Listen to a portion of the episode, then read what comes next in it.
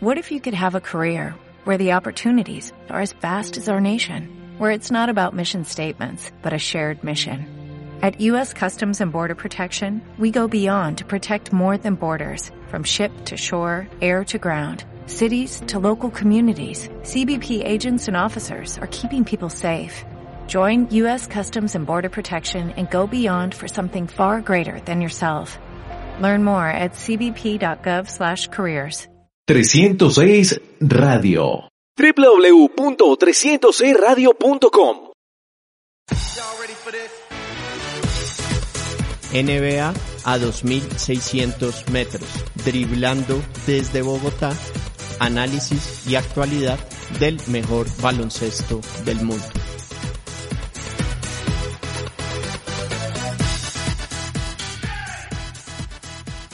Cordial saludo para todos, bienvenidos a NBA a 2600 metros, driblando desde Bogotá, análisis y actualidad del mejor baloncesto del mundo. Un fuerte abrazo a todos quienes nos están acompañando a través de 306radio.com, además a todos quienes nos escuchan en el podcast, en iTunes, Spotify, SoundCloud e Evox. Para esta edición les traeremos un programa en el que vamos a estar hablando de los playoffs de la NBA. Tendremos colaboraciones de Miguel Bonilla, Juan Camilo Vergara y Rod Ávila. Les habla Carlos Amador. Es un gusto estar con ustedes. Les recuerdo nuestra cuenta en Twitter, arroba NBA 2600 MTS. También estamos en Facebook y vamos a empezar por la conferencia del Este. Estas serán las llaves que veremos en la primera ronda de los playoffs.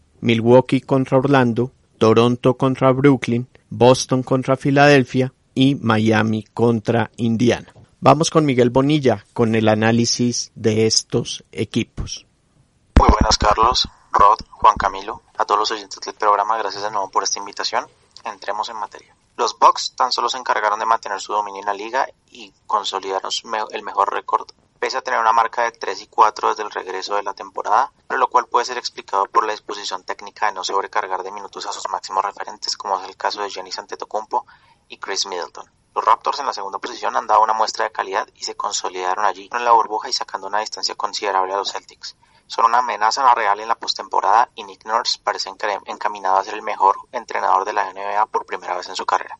Como bien mencioné, Boston está tercero, y si bien no han mostrado su mejor ritmo, se encuentran recuperando el nivel de juego que bien mostraron durante la campaña. Y de paso, Kemba Walker, quien llegó con molestias, está intentando eh, consolidar su condición física. En adelante están en orden Miami Heat, los Indiana Pacers y los Philadelphia 76ers. Miami con su núcleo joven de estrellas, lideradas por Jimmy Butler, han dado una de las grandes sorpresas de la campaña y esperan revalidarlo de nuevo en la postemporada. Los Indiana Pacers han tenido la fortuna de encontrar en TJ Warren un salto de calidad ofensivo durante los juegos de la burbuja. Deberá demostrar que no es solo una racha y podrían presentar una mayor dificultad para sus rivales si así lo logra. En los 76ers las cosas parecían ir bien encaminadas con el regreso de sus estrellas, pero la pérdida de Ben Simmons por el resto de la campaña podría dilapidar sus intenciones. La única alternativa que les queda es encomendarse a un gran nivel de Joel Embiid y esperar que Al Horford pueda recuperar muestras de lo que demostró años anteriores. Finalmente, Nets y Magic también se han consolidado en el séptimo y octavo puesto respectivamente. Los Nets con múltiples bajas,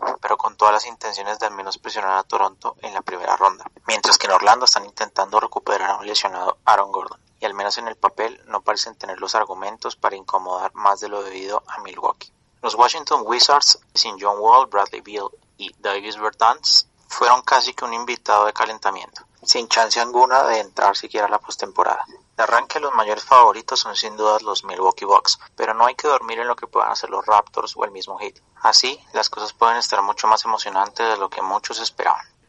Muchísimas gracias a Miguel. Recordemos que Miami e Indiana juegan en el cierre de la temporada regular este viernes, se van a enfrentar y van a determinar quién queda cuarto y quién queda quinto. Ahora pasamos con Rod Ávila, quien nos dará sus puntos de la conferencia del Este. Eh, Carlos, realmente los clasificados en el este lo estaban casi que de oficio antes del comienzo de la temporada y vemos así como el equipo que lideró eh, toda la liga a lo largo largo del campeonato antes de la interrupción marzo, como fue los Milwaukee Bucks, se enfrentan el octavo Orlando Magic, realmente no va a ser ningún inconveniente para el equipo de Giannis como pasar sobre el equipo de la Florida. Más bien habrá que ver qué es lo que pueda hacer este jugador que ha, mostrado en estos últimos juegos que tiene problemas con su tiro de larga distancia y además que pierde la cabeza, como vimos en la expulsión que tuvo en contra del enfrentamiento de los Washington Wizards. Una llave más interesante es la de Brooklyn y, eh, Toronto, Carlos, porque vemos en este momento al equipo eh, que defiende el título de la NBA, que pensamos que después de la salida de Kawhi Leonard iba estar en una gran prioridad de condiciones para volver a pelear en la postemporada y que sin embargo encontraban la figura de Patrick Siakam, una figura alrededor de la cual se articula una eh, ofensiva muy interesante junto con Fred Fleet, junto con Kyrie Irving y además eh, en conjunto con, eh, perdón, Kyle Lowry eh, y además las buenas actuaciones que hemos visto en Norman Powell. En contra de un equipo de Brooklyn que ha tenido un muy buen desempeño en estos últimos juegos y además vamos a ver al que coach Jack Bond jugándose su puesto porque se ha conocido en esta semana que se está pensando en que haya un movimiento para cambiar de entrenador y dentro de los que están opcionados pues está el actual técnico entonces será muy importante que él tenga un muy buen desempeño en esta llave, más allá de que es muy posible que no vaya a conseguir la victoria. Eh, también tenemos que hablar de los Boston Celtics en contra de los Philadelphia 76ers. Esta es además una llave muy añeja. Podemos ver que es parte de la historia de la NBA los enfrentamientos entre estos tres equipos y pues va a ser una pérdida importante la de vencimos para el equipo de Filadelfia. Otra llave interesante es la de Miami Heat y la de los Indiana Pacers, que sin embargo van a entrar en inferioridad de condiciones, Carlos, por los problemas de salud de jugadores como Malcolm Brogdon, como Jeremy Lamb, Tamanta Sabonis y TJ Warren también, que estuvo lastimado. Entonces dependerá mucho del estado físico de, eh, de los Pacers del equipo de Indiana para que puedan pasar en esta llave que sin duda es la más pareja, Carlos. Y ahora nos vamos para la conferencia del oeste, donde los Lakers van a jugar contra el equipo que quede octavo. De esto hablaremos más adelante. Los Ángeles Clippers jugarán contra Dallas. Denver lo hará contra Utah y Oklahoma City Thunder lo hará en contra de Houston. ¿Qué fortalezas y debilidades tienen los siete equipos que ya están con su clasificación asegurada? Este análisis nos lo hace Juan Camilo Vergara desde Nueva York. Saludos para ti, Carlos, para Rod, por supuesto también a todos los oyentes del programa. Un gusto para mí estar aquí nuevamente con ustedes en esta edición del programa. Y así es, un panorama bastante interesante el que tiene la Conferencia del Oeste. Estamos cada vez más cerca de los playoffs, así que es un excelente momento para analizar las fortalezas y debilidades de los equipos que ya tienen garantizada su presencia en la fiesta final de la NBA empezando por el equipo de los Lakers, que ha sido amplio dominador de la conferencia a lo largo de la temporada regular. Un equipo que, por supuesto, su gran fortaleza es el dúo dinámico que conforman LeBron James y Anthony Davis, dos de los cinco mejores jugadores de la NBA. Así que están en excelentes manos los dirigidos por Frank Vogel con esta dupla que, si bien no ha estado al pleno de sus condiciones en el regreso de la NBA, ya sabemos lo que pueden hacer una vez inicien los playoffs. Eh, me parece que la gran debilidad del equipo de los Lakers podría ser la ausencia de una tercera figura confiable. Hemos visto a un Kyle Kuzma bastante irregular, algunos partidos luce muy bien, en otros tiende a desaparecer. Entonces yo creo que a la larga lo que le puede terminar costando al equipo de los Lakers es la ausencia de una tercera voz que le dé un respaldo confiable a LeBron y Anthony Davis. En el segundo lugar están los Clippers de Los Ángeles, también un equipo que cuenta con un dúo dinámico como lo es Kawhi Leonard y Paul George y que a diferencia de los Lakers cuenta con una profundidad realmente envidiable. Vemos cómo viene desde la banca Lou Williams, Montres Harrell, eh, dos jugadores que dicho sea de paso están eh, nominados al premio del mejor sexto hombre de la temporada. Entonces eso habla de la calidad que tienen los Clippers, eh, tienen experiencia eh, también con jugadores eh, importantes en otras posiciones como Patrick Beverly, el mismo Ivica Subach que ya estuvo en los Lakers. Entonces es un plantel que realmente tiene todas las armas y que quizás lo único que le podría jugar en contra es precisamente que no tienen demasiada altura en la pintura. Aparte de Subach, muchas veces tienen que utilizar a Montres Harrell en esa posición de pivote. Entonces eso les puede terminar jugando un poco en contra contra eh, oponentes que impongan eh, bastante altura en la llave. En el tercer lugar están los Denver Nuggets, un equipo que también eh, cuenta con bastante profundidad, jugadores estelares como Nikola Jokic, Jamal Murray, un Michael Porter Jr. que está dando un salto de calidad tremendo y que pienso que la debilidad de este equipo podría ser el tema de las lesiones. Will Barton y Gary Harris no han podido jugar todavía en el regreso de la NBA, así que hay que ver qué sucede con ellos. Oklahoma City Thunder en cuarto lugar, un equipo revelación encabezado por Chris Paul, que, que está teniendo una temporada realmente sensacional a estas alturas de su carrera, y precisamente la inexperiencia puede ser el, el factor en contra, ya que muchos de estos jugadores nunca han disputado una postemporada. Los Houston Rockets en el quinto lugar de la conferencia, eh, Russell Westbrook y James Harden, eh, amplia experiencia en playoff con este dúo de, de, jugadores que ya han ganado premio MVP, eh, esa es la gran fortaleza de ellos, el, el, poder, el poderío que tiene esta potente dupla y me parece que la gran debilidad vendría siendo el estilo de juego, el, no jugar con un pivot clásico eh, los expone mucho al tema de los rebotes y eso en playoff puede ser un dolor de cabeza para el equipo de Mike D'Antoni. En el sexto lugar Utah Jazz un equipo también muy completo que aplica una gran defensa, pero que en este regreso de la NBA no contará con Bojan Bogdanovic, que era un jugador muy importante para ellos. Eso es una, una ausencia de mucho peso. Y en el séptimo lugar los Dallas Mavericks con Kristaps Porzingis y la gran figura joven que tiene la NBA como lo es Luka Doncic. Este, este esta dupla muy prometedora eh, logró meter a Dallas a los puestos de playoff, pero aparte de ellos eh, pienso yo que también al igual que los Lakers no tienen una tercera figura confiable para los momentos de presión. Muchísimas gracias a Juan Camilo. Acá en el oeste con Oklahoma y Houston pasa lo mismo que está pasando en el este con Miami e Indiana y es que no se ha definido quién queda cuarto y quién quedará quinto, pero este viernes quedará resuelto eso. Y a continuación el comentario de Rod Ávila sobre los primeros siete clasificados en el oeste. La conferencia del oeste, también como ocurrió con la del este, realmente tenía sus clasificados ya definidos desde antes de la interrupción en marzo del torneo y Los Ángeles, Los Ángeles Lakers se quedaron con la primera posición. También el otro equipo de la ciudad de Los Ángeles se quedó con la segunda, se van a enfrentar en contra de los Dallas Mavericks. Vamos a ver un enfrentamiento muy interesante entre uno del el candidato al sexto mejor hombre de la liga, como es Lou Williams, en contra de lo que pueden hacer Luka Doncic en su segundo gran año en la NBA, que buen sophomore year el que ha tenido este jugador proveniente de Europa y con, también en conjunto con lo que fue la adquisición de la temporada pasada, de la temporada ya casi antepasada de los New York Knicks de Kristaps Porzingis. Veremos en la tercera posición a los Nuggets que también vuelven a repetir estar en las primeras, eh, en la parte más alta de, de, estos playoffs en contra de Utah Jazz. Este es un enfrentamiento más parejo, Carlos, porque veremos a dos equipos que tienen buena defensiva y buena de, transición enfrentándose entre sí. Y Oklahoma City es donde en contra de los Houston Rockets. Este es un enfrentamiento que eh, va a ser también muy interesante porque vamos a ver dos equipos que tienen historia en postemporada y en el que pues, además estará muy presente a pesar de que no será parte durante los primeros juegos, posiblemente Russell Westbrook en contra de su anterior equipo. También otro detalle que hay que mencionar, Carlos, que es importantísimo, es que se cortó la racha de 22 temporadas consecutivas en las cuales los San Antonio Spurs habían hecho eh, la postemporada. Esto no ocurrió desde el año de 1997 cuando terminaron 20 y 62 y que fue además primer año como entrenador a pesar de que no estuvo la temporada completa de Greg Popovich.